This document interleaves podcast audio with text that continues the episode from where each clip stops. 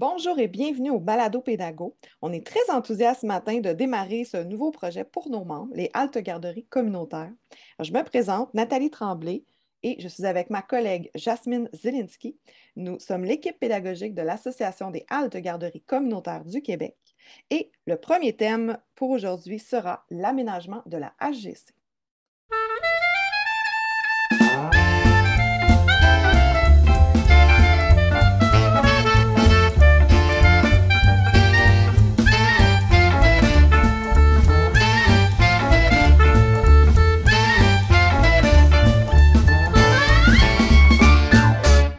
Alors, pour ceux qui se demandent pourquoi on parle d'aménagement aujourd'hui, ben, c'est parce que c'est un sujet qui revient vraiment souvent, euh, que ce soit dans nos échanges avec les éducatrices, avec les gestionnaires, euh, aussi dans nos soutiens pédagogiques, c'est des demandes qu'on a beaucoup pour concevoir des plans d'aménagement.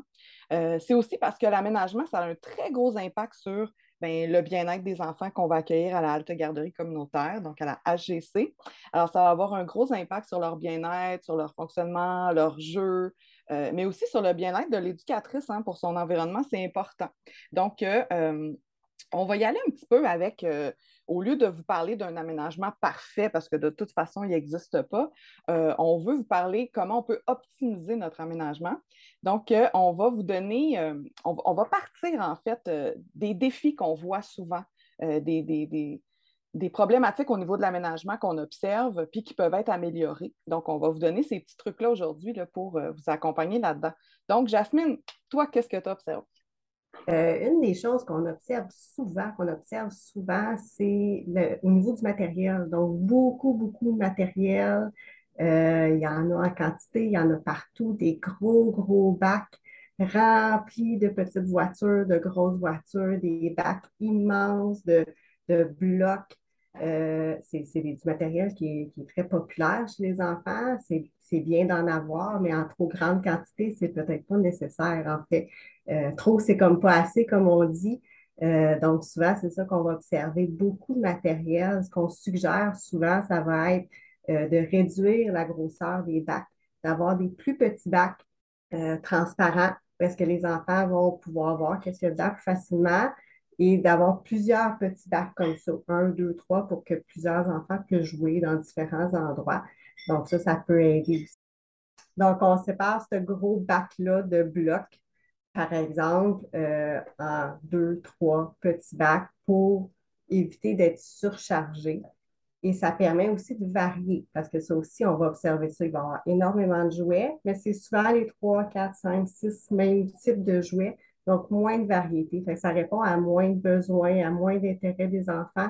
Donc, n'ayez pas peur d'aller, oser, d'aller chercher du matériel euh, de, recyclage, d'aller fouiller dans vos bacs de recyclage, d'aller varier un peu ce que vous pouvez offrir aux enfants euh, pour qu'il y ait des, des expériences différentes. Oui, puis d'avoir plusieurs petits bacs comme ça, ça permet d'avoir justement un petit bac avec des blocs de bois, un autre avec des diplômes, un autre avec peut-être des blocs en mousse. Puis si jamais les enfants, là, ils ont tous le goût de jouer avec les blocs en bois, là, ben, c'est correct. Ajoutez-en, allez l'en chercher dans la réserve, puis ajoutez-les à votre matériel. Euh, mais comme ça, ça offre vraiment une diversité. Puis aussi, ça diminue les conflits parce que chaque enfant peut avoir son petit bac de blocs. Fait que ça, ça peut être aidant aussi. Oui, tout à fait, exactement. Ça permet de diversifier toutes les expériences au niveau sensoriel, d'avoir plus de choix.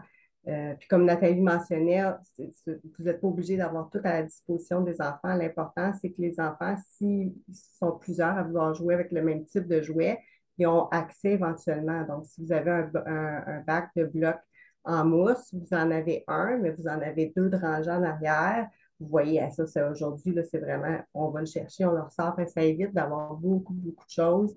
Euh, puis beaucoup de choses veut dire des fois, on sort plein de lacs, les enfants trouvent ça le fun, et là, on se retrouve avec un champ de, de jouets terre, le, rangement, euh, c'est moins le fun, fait que ça évite ça aussi. Tu as parlé de bacs transparents. Il y a aussi qu'on peut identifier les bacs parce que des fois, peut-être que nos bacs ne sont pas transparents. Euh, avec quoi que c'est mieux d'identifier? Euh, ben, oui, effectivement, identifier tous les bacs avec des petits pictogrammes qui vont rappeler que, les enfants vont être capables de lire, en guillemets. Là, je dis oui, c'est ça exactement, les photos euh, on peut prendre des photos du jouet, on peut prendre un petit pictogramme avec l'image. Euh, ça peut être intéressant de mettre en, dessous le mot mais il faut toujours qu'il soit accompagné d'image. Puis plus c'est visuel, plus l'enfant reconnaît qu'est-ce qu'il y a dans le bac, euh, plus ça va être facile pour lui de retrouver le jouet parce que c'est pas juste pour le rangement, c'est pour qu'il soit capable de retrouver qu'est-ce qu'il a envie de jouer, ce qu'il a envie de jouer hier, ce qu'il avait joué hier puis ce qu'il veut jouer aujourd'hui, mais pour le ranger aussi. Donc, euh, une photo, un petit, euh, un petit pictogramme, vous pouvez prendre des magazines, découper, si vous avez une petite poupée dans un magazine, découpez-la, plastifiez-la, vous collez ça sur votre bac. pour le visuel de l'enfant, c'est vraiment génial. On peut venir ajouter un petit le petit mot poupée en dessous. Pas en lettres majuscules, petite parenthèse, mais en lettres majuscules, minuscules qui suit pour euh, l'éveil à, l'écriture, mais ça, c'est un petit détail d'extra. Au niveau euh, de, des jouets, on, reçoit souvent la question, bon, est-ce que je fais une rotation ou pas? Euh, comment, sur quoi je me fie pour faire ma rotation des jouets? Fait qu'il y en a qui font une rotation complète des jouets, ils enlèvent tout, ils mettent autre chose à chaque semaine. L'important, en fait, c'est vraiment de se fier aux intérêts des enfants. Si vous voyez qu'un enfant, quand il arrive le matin, il s'en va chercher toujours le même casse-tête, euh, des animaux, bien, vous lui laissez ce casse-tête-là. Pour lui, c'est, bien, il est en train de développer ça, c'est, euh, il a envie de faire ça, c'est ça son intérêt, ça répond à un besoin, ça lui permet de se développer, ça lui permet aussi de, de, renforcer son estime de soi parce que c'est un succès pour lui, parce que soit qu'il a presque réussi, soit qu'il réussit et il a envie de recommencer. Donc, laissez le matériel que les enfants apprécient, aiment, puis peut-être faites une rotation du matériel que vous voyez que ben, les enfants ils ont perdu de l'intérêt. Euh, ce qui peut être bien aussi, des fois, c'est des fois, on s'inquiète, on se dit Ah, mais il joue toujours avec le même jeu, par exemple, un enfant qui joue toujours aux voitures. Euh, ben, à ce moment-là, on lui laisse les voitures qu'il aime, puis on peut aller enrichir. On pourrait rajouter une boîte de carton puis lui proposer de fabriquer un garage où on installe euh, une grande, feuille au sol puis on lui dit on fait un tapis pour tes autos, hein? on va tout dessiner les routes avec les maisons. Fait qu'on peut aller ajouter du matériel qui va venir enrichir son jeu. Fait que ça, ça peut être une façon euh, justement de diversifier le jeu des enfants tout en respectant leur intérêt puis où est-ce qu'ils sont rendus dans leur développement. Donc, la stabilité, c'est important aussi. Fait que si on se met à toujours varier le matériel, ben, les enfants, quand ils reviennent, ben, des fois, ça peut les inquiéter parce qu'ils n'ont pas le jouet qu'ils aimaient jouer avec qui les rassure. Euh, donc, d'avoir une stabilité au niveau de l'aménagement puis du matériel, ça va permettre justement de renforcer le sentiment de sécurité.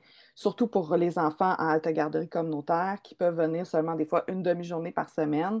Ben, c'est important que quand euh, il s'en va dans le coin, euh, on va parler des blocs, quand il s'en va dans le coin de construction, tout ça, de manipulation, ben, il retrouve peut-être les petits blocs en mousse qu'il aimait beaucoup puis qu'il puisse recommencer à faire une construction avec ça parce que c'est ça son intérêt en ce moment. Donc, euh, plus il va y avoir de stabilité, plus ça va renforcer la sécurité affective des enfants. En parlant de, stabilité, stabilité excuse-moi, euh, ça peut être intéressant aussi d'impliquer les enfants dans cette rotation-là. Même les plus jeunes, euh, de voir, de leur demander qu'est-ce que vous aimez, qu'est-ce que vous aimez moins. des fois, ça peut ne serait-ce que susciter leur intérêt. Si on, fait un, grand ménage du printemps, on sort certains jouets, oups, ils ne savaient pas que ça existait, déjà, ça peut susciter leur intérêt ou peuvent dire, ben, ah, ça, ça m'intéresse moins, tout ça, puis ça les implique dans le processus. Donc, c'est pas, j'arrive le matin, oups, tout a changé. Hier, c'était d'une telle façon, il y a une semaine, c'était de telle façon, puis le vous, mon environnement est complètement différent. Donc, ça permet aussi d'être impliqué là-dedans, de voir qu'est-ce qui se passe, comment ça va se passer. Donc, euh, Là, on a parlé beaucoup du matériel, euh, puis ben, le matériel se retrouve dans un aménagement. Donc, comment on, dispose ce matériel-là? C'est quoi les coins qui sont importants? Euh, tu sais, nous, ce qu'on remarque, c'est que des fois, il y a des coins, des fois, il n'y en a pas du tout. Il y a différents types d'aménagements. Puis les coins sont vraiment importants en fait pour structurer le jeu de l'enfant. Il faut, c'est important de les, définir. C'est quoi les coins incontournables pour toi, Jasmine? Ah, les coins incontournables, moi j'aurais tendance à tout de suite aller vers le coin qu'on voit le moins souvent, qui est le plus grand défi, je crois. c'est le fameux coin moteur. malgré vos petits locaux, vos grands locaux, c'est un défi, mais c'est tellement important. Les enfants ont besoin de bouger. Euh, ils ont besoin de bouger pas juste à l'extérieur, ils ont besoin de bouger à l'intérieur. Donc, euh, le, coin moteur, je dirais, si vous en avez un à rajouter dans votre aménagement, ça serait ça. Vous n'avez pas besoin d'un énorme espace, vous avez besoin d'un petit coin avec un petit matelas, euh, quelques cerceaux, un bac de balles, des éponges, euh, si vous avez des petits carrés, des, comment on les avait appelés? Des modules, des modules, de en mousse. Mm-hmm. Oui, c'est ça, les espèces de modules en mousse. Si vous en avez un pour qu'ils puissent un petit peu grimper, sauter en bas. Oui, ça peut être des coussins, ça peut être des oreillers. voilà, ça offre un défi moteur, surtout pour les tout petits. Mm.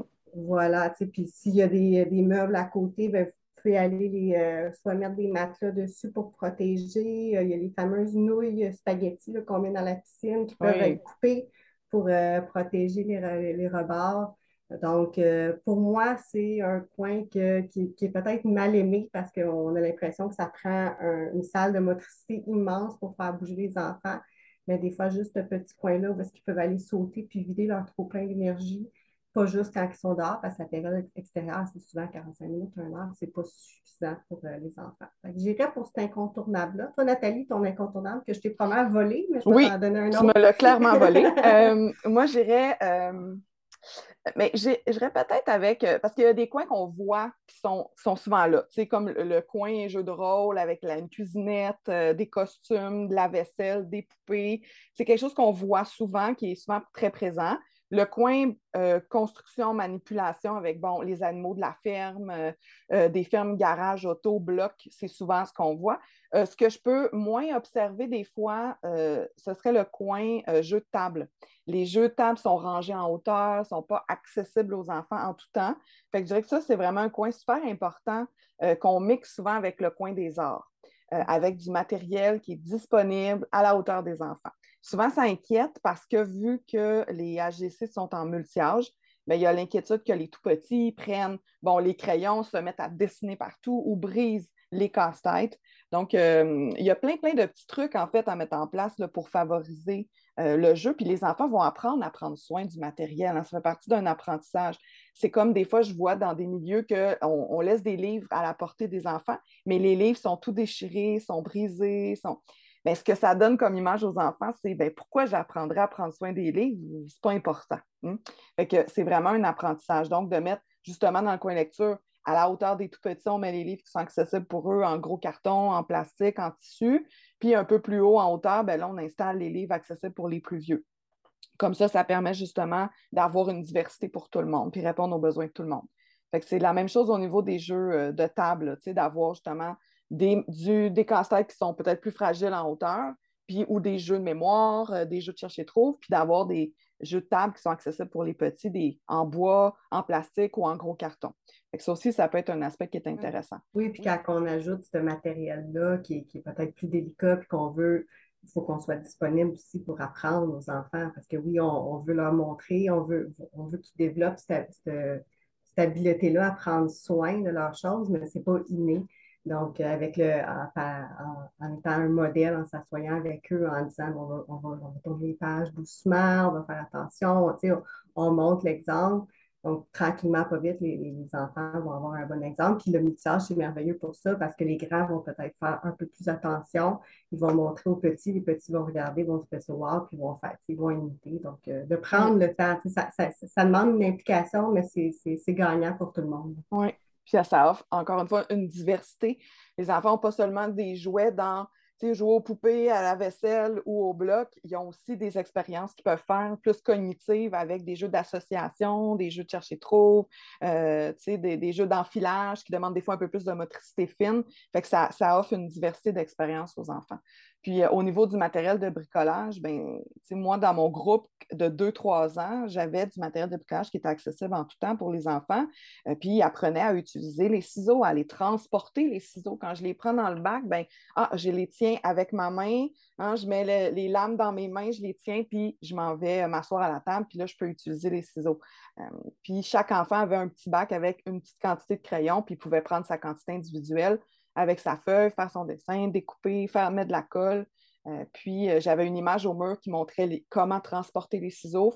Des fois, c'est les autres enfants qui rappelaient Regarde, c'est comme ça qu'on prend les ciseaux. Il y a aussi cette aide-là, justement, comme tu disais, avec le multi-âge. ils apprennent. Fait que non, on ne vous dit pas de donner des ciseaux à des enfants de 10 mois, mais euh, d'en mettre accessibles pour les enfants qui sont capables de euh, respecter les règles de sécurité concernant les ciseaux. Fait que les mettre un petit peu plus en hauteur, puis quand on sent que sont prêts, ils sont capables, ben, ils vont y avoir accès, puis ils vont avoir la liberté d'aller créer euh, comme ils veulent. pour, faire du pont avec ton, tes ciseaux, je remplaçais dans un groupe de 4-5 ans puis justement, quand on a sorti les ciseaux, parce que les ciseaux, c'était pas mon local. les ciseaux n'étaient pas accessibles. Euh, donc, moi, je descends les ciseaux quand j'arrive. Puis là, déjà, j'ai vu les, yeux gros des enfants, 4-5 ans. Euh, là, ils savaient comme pas trop quoi faire. Fait que moi, je les ai mis sur le comptoir. Je me dis, ben, prenez-les. Ils bougeaient comme pas, ils savaient pas. Ben, parce que d'habitude, ils sont sur table, tu sais. puis là, ils m'ont expliqué que habituellement, chaque ciseau était placé à leur place à 4-5 ans. Ils n'avaient jamais appris à se déplacer quand ils se levaient. Donc, il a fallu que moi, 4-5 ans, que je leur montre comment tenir des ciseaux, comment se rendre. Puis, ils étaient tout émerveillés. Là. Je venais de. Pour moi, pour eux, c'était l'apprentissage ultime. Ils ont eu le droit de bouger avec des ciseaux, puis ils l'ont tout fait. Bon, ça, ça, a fait freaker un petit peu l'éducatrice remplaçante quand ils ont montré. Les autres étaient tout fiers, puis c'est la panique. mais bon, ça, on n'a pas le contrôle, mais justement, j'avais trouvé ça spécial. quand on, on, on leur apprend jeune, ces choses-là, ben, c'est un, acquis qu'ils vont avoir rapidement. Exactement. Des fois, on a tendance à mettre des interdits, mais ce qui est important, au fond, c'est qu'ils deviennent autonomes, fait qu'on leur apprenne comment le faire. Donc, euh, ça a vraiment des, belles opportunités aux enfants. Puis les enfants qui adorent ça, juste euh, découper, coller, euh, dessiner. Comme moi, quand j'étais petite, c'était comme ça. Je créais beaucoup, beaucoup. puis j'aimais ça, avoir mon matériel accessible. Fait que c'est la même chose, ça offre l'opportunité à ces enfants-là qui sont passionnés par ça de pouvoir le faire. Et ceux qui ne sont pas passionnés d'y avoir accès aussi plus, mm-hmm. facilement, parce que ceux que ça les intéresse peut-être moins, si c'est rangé en hauteur, on ne les voit pas, ils ne seront pas mm. tentés d'aller vers ça. Mais si c'est là, c'est visuel, qu'ils voient que ça se promène à tous les jours, l'enfant va, observer, va observer, puis à un moment donné, il va se dire, ben, peut-être que moi aussi, je vais aller essayer de découper, tu sais. ça peut, donner le goût. Mm-hmm.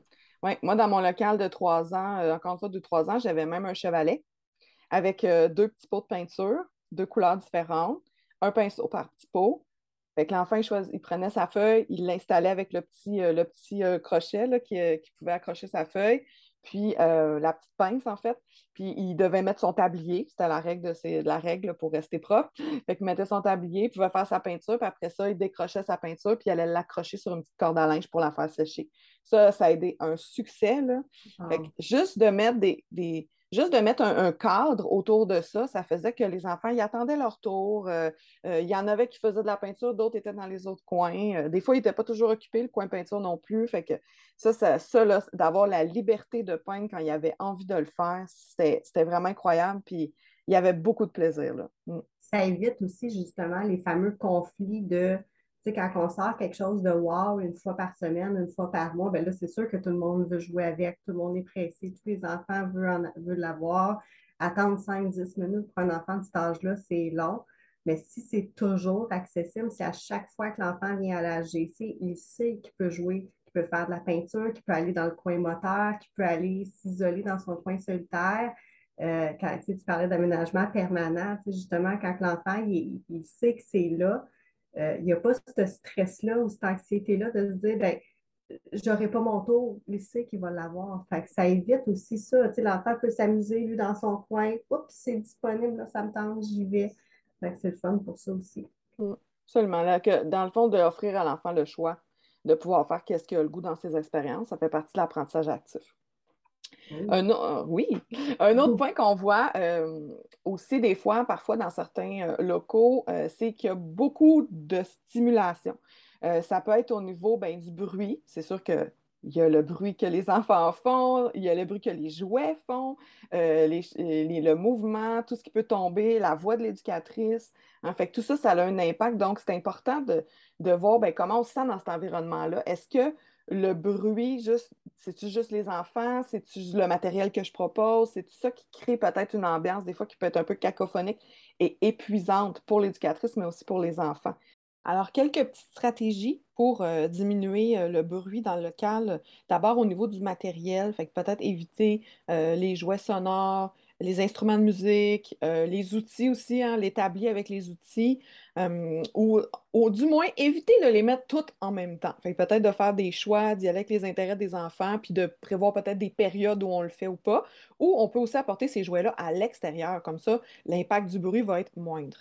Euh, au niveau de l'aménagement, pour diminuer les impacts du bruit, ben, juste de penser à mettre déjà des, un tapis d'auto dans le coin euh, manipulation et construction. Comme ça, ça permet que quand les enfants ils vident les bacs, euh, puis c'est ça souvent qui provoque du bruit, bien, comme ça, ça permet d'atténuer un petit peu l'impact puis l'intensité, hein, les décibels du bruit qu'il va avoir. Hum, aussi, quand ils vont jouer, faire rouler les voitures et tout ça, ben, ça va avoir moins, ça va faire moins de bruit s'ils sont justement sur une surface en dessus. Ou, ça peut être aussi euh, des fois, il y a des tapis d'auto qui sont dans une surface qui est plus lavable, plus lisse, euh, comme un peu en plastique. Là, fait que ça aussi, ça va atténuer le bruit.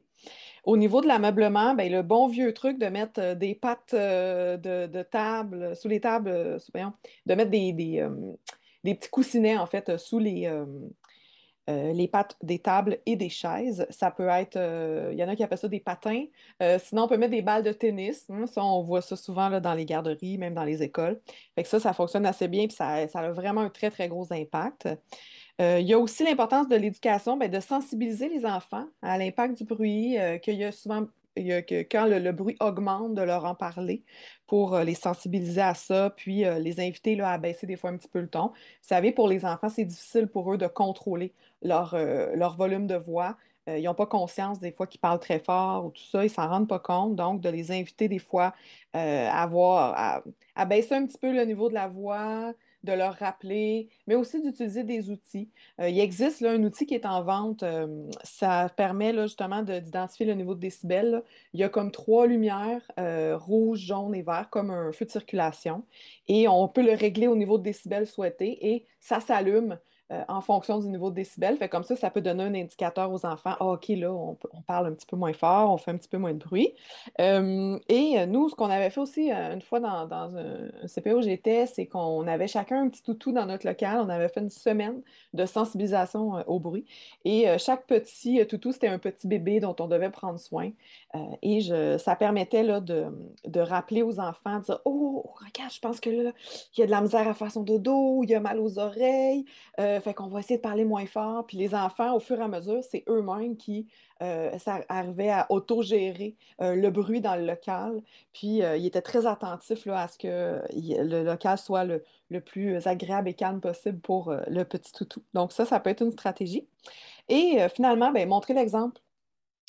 Utiliser un ton de voix qui est doux, euh, s'approcher pour intervenir au lieu d'intervenir de loin, des fois, ce qui nous force à parler plus fort ou à crier.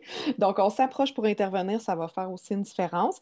Euh, puis aussi, quand on utilise la musique dans le local comme euh, outil, outil pédagogique, c'est super, mais pas l'utiliser en continu. Fait que l'utiliser seulement, le mettre une chanson pour qu'on danse ou de la musique pour qu'on bouge, on fait un jeu, mais pas la laisser euh, en continu parce que souvent ce que ça fait, c'est que le cerveau travaille en double. Hein.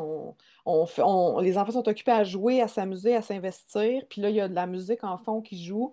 Ça fait que des fois, ben, euh, ça les épuise plus vite, puis aussi, euh, ils communiquent moins entre eux parce qu'ils écoutent la musique. Fait que c'est moins stimulant au niveau du langage. Donc, euh, éviter de laisser la, musique fonctionner euh, pendant une longue période quand on est auprès des enfants. Au niveau de la lumière, que ça peut être agressant des fois dans le local, je sais qu'il y a plusieurs éducatrices qui n'aiment pas ça, avoir des gros néons dans le local, hein, que ça peut être lourd à, un moment donné euh, vers la fin de la journée. cependant, la solution, ce n'est pas de les éteindre, hein, c'est peut-être de changer le type d'éclairage. Ça peut, si c'est possible, parce que les enfants, n'oubliez pas que dans le noir, eux, ou dans la, quand c'est plus sombre, ils voient moins bien que nous hein, dans 0-5 ans. Donc, euh, euh, c'est important pour eux d'avoir quand même un bon éclairage. Fait que d'adapter ça, comment on peut s'y prendre. Euh, justement, des fois, on peut changer d'éclairage. On peut peut-être essayer d'avoir un peu plus de lumière naturelle quand c'est possible. donc, d'essayer de varier. Au niveau des couleurs aussi, des fois, quand on aménage une halte garderie, on a le goût de mettre, wow, des belles couleurs enfantines sur les murs. Fait qu'on met du rouge, du orange, du bleu foncé, du vert flash. Euh, je comprends, je comprends que ça peut être vivifiant, mais ça peut aussi être très excitant pour tout le monde et des fois un petit peu agressant même. Euh, fait qu'essayer d'avoir peut-être des couleurs plutôt neutres, en fait, sur les murs. Puis euh, c'est déjà que le, matériel qu'on avec lequel on aménage souvent, puis les jouets sont très colorés. Fait que le fait d'avoir en plus les murs très colorés, puis des meubles très colorés, ben là, ça commence à faire beaucoup trop de couleurs, puis ça peut être vraiment euh, lourd et agressant, et des fois surstimulant aussi pour les enfants. Donc, on peut penser à ça dans l'aménagement au niveau de si vous avez des meubles à vous acheter, peut-être choisir des meubles qui sont des fois couleur bois ou plus euh, des couleurs pâles, des couleurs plus neutres ou des couleurs uniformes pour que ça offre un, peu un coup d'œil un peu plus apaisant. Euh, au niveau euh, de l'affichage aussi, des fois, on voit qu'il y a vraiment tous les bricolages des enfants sont affichés partout. Il y a des affiches parce que là, il y a les lettres, il y a les chiffres, il y a les animaux de la ferme, il y a les animaux de la jungle, il y a les animaux de la savane. La météo. la météo, oui, absolument. Le calendrier. fait que essayez de choisir vraiment ce qui est important. si vous dites, ben moi, la routine de la journée, c'est quelque chose qui rassure que je l'utilise, ça fait du bien aux enfants, ils s'y réfèrent aussi, je m'y réfère pour leur montrer, ben parfait, là, c'est un élément essentiel dans votre aménagement, affichez-la et mettez-la en valeur et à la hauteur des enfants pour qu'ils puissent la voir. Hein? Parce que si vous la mettez en haut, je ne sais pas pour vous, mais moi, quand, je marche là, dans, un, centre d'achat, par exemple, les affiches ne sont pas au plafond, hein, sont à la hauteur de mes yeux. C'est la même chose avec les enfants, donc il faut mettre les choses à la hauteur de leurs yeux. Vous avez peur qu'ils brisent? Bien, on plastifie, hein, c'est notre meilleur ami justement pour éviter que ça se brise. Donc, on adapte le matériel, on le met à la hauteur des yeux. Puis on peut se créer des zones où est-ce qu'on affiche. Hein. Ça peut être tout simple, juste d'acheter euh, euh, quatre petits bouts de bois qu'on fait un cadre sur le mur, puis c'est là qu'on se dit, ben, c'est là-dedans que j'affiche le les bricolages des enfants, les réalisations ou des affiches importantes que je veux montrer aux enfants. C'est là-dedans que je le mets. Euh, puis comme ça, ça permet d'encadrer un petit peu puis de ne pas s'étaler partout dans le local, puis de préserver aussi les murs, là, pas qu'il y ait de la gommette à la grandeur. Puis visuellement, c'est plus apaisant, c'est plus structuré, donc ça peut créer une ambiance un petit peu plus agréable. Euh, par exemple, si vous parlez des animaux une semaine ou de la météo, vous voulez qu'il y ait un visuel, c'est correct, on l'ajoute, une fois que vous enlevez, gardez-les, ces affiches-là, mettez-les dans le coin euh, de jeu de table, dans le coin art, où est-ce que les enfants, ou dans, le coin euh, lecture, pour que les enfants y aient accès encore, parce que les enfants apprennent par répétition. Euh, au même titre que ton exemple tantôt de l'enfant qui, qui faisait son casse-tête encore et encore et encore, les enfants ont besoin de voir ces images-là encore et encore et encore et pouvoir être touchés aussi. Fait ça peut être intéressant de les garder, peut-être se faire un petit livre avec ça, avec des poinçons qui puissent continuer à les observer, à nommer, à, dire, à, pointer qu'est-ce qu'il y a dessus. Donc, euh, comme ça, ça évite aussi de ben, je veux qu'ils voient encore, donc j'affiche encore et encore et encore, puis j'accumule plein de sujets. Les, enfants ont accès, mais visuellement, on a une petite pause. Euh, mm. Mm. Ça me fait penser aussi, ce qu'on voit des fois, c'est euh, les règles de vie du local. puis souvent, c'est des interdits. Alors, on n'a pas le droit de crier, on n'a pas le droit de pousser, on n'a pas le droit de mordre, on n'a pas le droit de taper, on n'a pas le droit de courir. Euh, ouais, ce que ça donne, c'est plein d'idées aux enfants, en fait, hein, parce que le ne pas, l'image avec le gros X, puis on, on, parlait tantôt, des fois, on leur nomme des interdits, mais c'est important de leur dire, ben, c'est quoi l'attente? OK, j'ai pas le droit de pousser, mais je fais quoi quand l'autre il veut pas m'écouter ou que je suis fâchée? Hein? J'ai pas le droit de courir, mais c'est quoi qu'il faut que je fasse? C'est quoi l'attente, en fait? Fait que d'aller identifier, ben, c'est quoi mes règles de vie? Euh, qu'est-ce qu'on souhaite voir chez les enfants? Bon, fait de dire, ben, ici, nos règles de vie, c'est qu'on on partage le matériel, on attend notre tour, euh, on demande la permission avant de prendre quelque chose. Tu sais, fait que d'imager ces éléments-là pour que justement les enfants puissent voir ben, c'est quoi les comportements attendus, puis ça va les encourager à le faire. Fait que ça aussi, c'est un élément qui peut être intéressant dans l'aménagement qu'on va faire de notre local. Je pense que ça faisait le tour de notre premier, euh, notre premier thème sur euh, l'aménagement. Donc, on espère que ça vous a donné euh, quelques petits trucs, euh, que ça vous a fait réfléchir du moins à votre aménagement. Euh, on vous invite à aller lire le chapitre 10 du programme éducatif J'ai grandi en halte garderie communautaire, qui est disponible gratuitement sur le site Internet de l'association au www.ahgcq.org. Donc, le chapitre 10 concerne l'aménagement. Vous allez avoir vraiment un descriptif complet au niveau des coins. Dans tous les coins, on en a nommé quelques-uns, mais il y en a d'autres que vous pouvez installer euh, dans votre local. Puis, il y a aussi une section qui parle du matériel, des caractéristiques du matériel et de quand on a un espace restreint dans notre local, on a un petit local, comment est-ce qu'on peut maximiser cet espace-là? Fait qu'il y a plein de petites stratégies que vous allez trouver là. Euh, aussi, euh, également, vous savez qu'avec le soutien pédagogique, c'est possible euh, qu'on fasse, qu'on vous aide en fait à revoir votre aménagement et préparer aussi un plan d'aménagement pour votre local avec différentes, différentes solutions, stratégies du matériel. Euh, souvent, on utilise le matériel que vous avez déjà, c'est juste de l'organiser autrement. Donc, n'hésitez pas à faire appel à nous. Encore une fois, vous pouvez nous euh, contacter euh, via le formulaire de demande de soutien sur le site Internet de l'association dans la section pédagogie. vous pouvez aussi nous écrire par courriel à pédagogie sans accent à commercial ahgcq.org. Et finalement, petit scoop, il va y avoir une formation sur euh, l'aménagement qui va être lancée euh, cet automne. Donc, je pense que ça va vous permettre vraiment d'aller plus loin puis d'être euh, bien outillé là, pour revoir votre aménagement puis le maximiser, le rendre optimal. merci d'avoir été là et à bientôt. Bye bye.